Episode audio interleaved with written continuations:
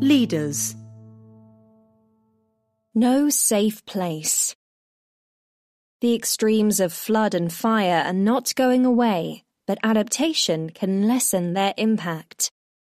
In 1745, as the River Liffey, having broken its banks, clawed at the foundations of the house in which he sat, the young Edmund Burke experienced a strange, perverse thrill. The man who would go on to found modern conservatism drew inspiration from this experience in a later essay on the sublime, writing of the unmatched delight that terrible destruction could stir, provided that it is watched from a certain distance. The most terrible thing about the spectacular scenes of destruction that have played out around the world over the past weeks is that there is no safe place from which to observe them. The ground under the German town of Erftstadt is torn apart like tissue paper by floodwaters. Lytton in British Columbia is burned from the map just a day after setting a freakishly high temperature record. Cars float like dead fish through the streets turned canals in the Chinese city of Zhengzhou. All the world feels at risk, and most of it is. Greenhouse gas emissions have produced a planet more than 1 degree Celsius, that's 1.8 degrees Fahrenheit, warmer than it was in Burke's pre-industrial days. Its atmosphere, stoked up and out of joint, is producing heavy weather in ways both predicted and surprising. And with emissions continuing, it will get worse.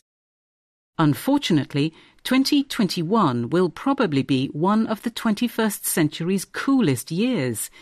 If temperatures rise by 3 degrees Celsius above pre-industrial levels in the coming decades, as they might even if everyone manages to honour today's firm pledges, large parts of the tropics risk becoming too hot for outdoor work. Coral reefs and the livelihoods that depend on them will vanish and the Amazon rainforest will become a ghost of itself. Severe harvest failures will be commonplace. Ice sheets in Antarctica and Greenland will shrink past the point of no return, promising sea rises measured not in millimetres as today's are, but in metres. Six years ago in Paris, the countries of the world committed themselves to avoiding the worst of that nightmare by eliminating net greenhouse gas emissions quickly enough to hold the temperature rise below 2 degrees Celsius. Their progress towards that end remains woefully inadequate.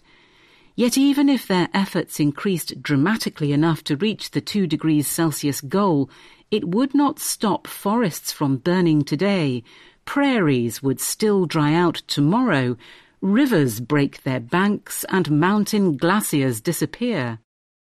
Cutting emissions is thus not enough. The world also urgently needs to invest in adapting to the changing climate. The good news is that adaptation makes political sense. People can clearly see the need for it. When a country invests in flood defences, it benefits its own citizens above all others. There is no free rider problem, as there could be for emissions reduction. Nor does all the money come from the public purse.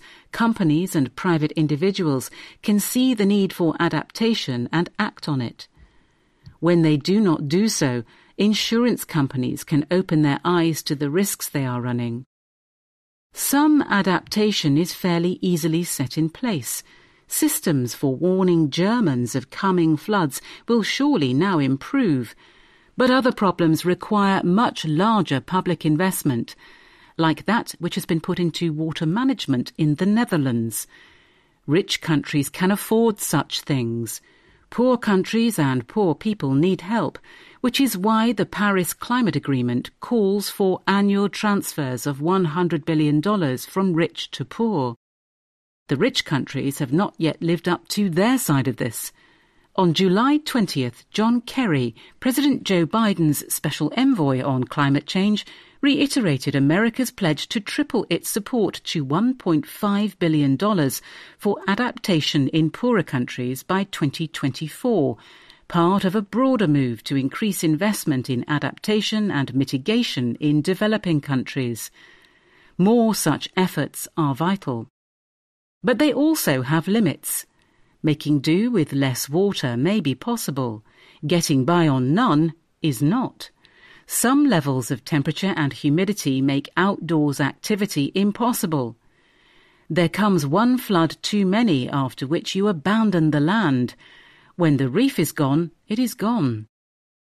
If the Paris goal of keeping the rise below 2 degrees Celsius is met, the full extent of those limits will not be tested.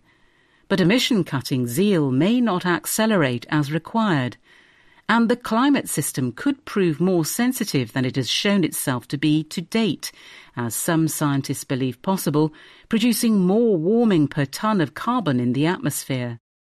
Hence, it is also prudent to study the most spectacular and scary form of adaptation, solar geoengineering. This seeks to make clouds or particle layers in the atmosphere a bit more mirror-like, reflecting away some sunlight. It cannot provide a straightforward equal and opposite response to greenhouse gas warming. It will tend, for example, to reduce precipitation somewhat more than temperature, potentially changing rainfall patterns. But research over the past 15 years has suggested that solar geoengineering might significantly reduce some of the harms from greenhouse warming. What nobody yet knows is how such schemes could be developed so as to reflect not just the interests of their instigators, but also those of all the countries they will affect. Different countries might seek different amounts of cooling, some ways of putting solar geoengineering into effect would help some regions while harming others. Nor is there yet a compelling rejoinder to the risk that the very idea of such things tomorrow reduces the incentive to be ambitious in cutting emissions today. To think about solar geoengineering requires facing those problems and the risk that powers with little interest in them may try out such schemes regardless. It also faces squarely what kind of being humankind has become. Watching the rising waters of the Liffey, Burke considered how little man is, yet in his mind how great, master of all things, yet scarce can command anything. Manipulating the climate that humanity has destabilized, unwittingly at first, spurs similar thoughts of simultaneous power and impotence. It is not nature that humans cannot command, but themselves, in all their insignificance and world altering might.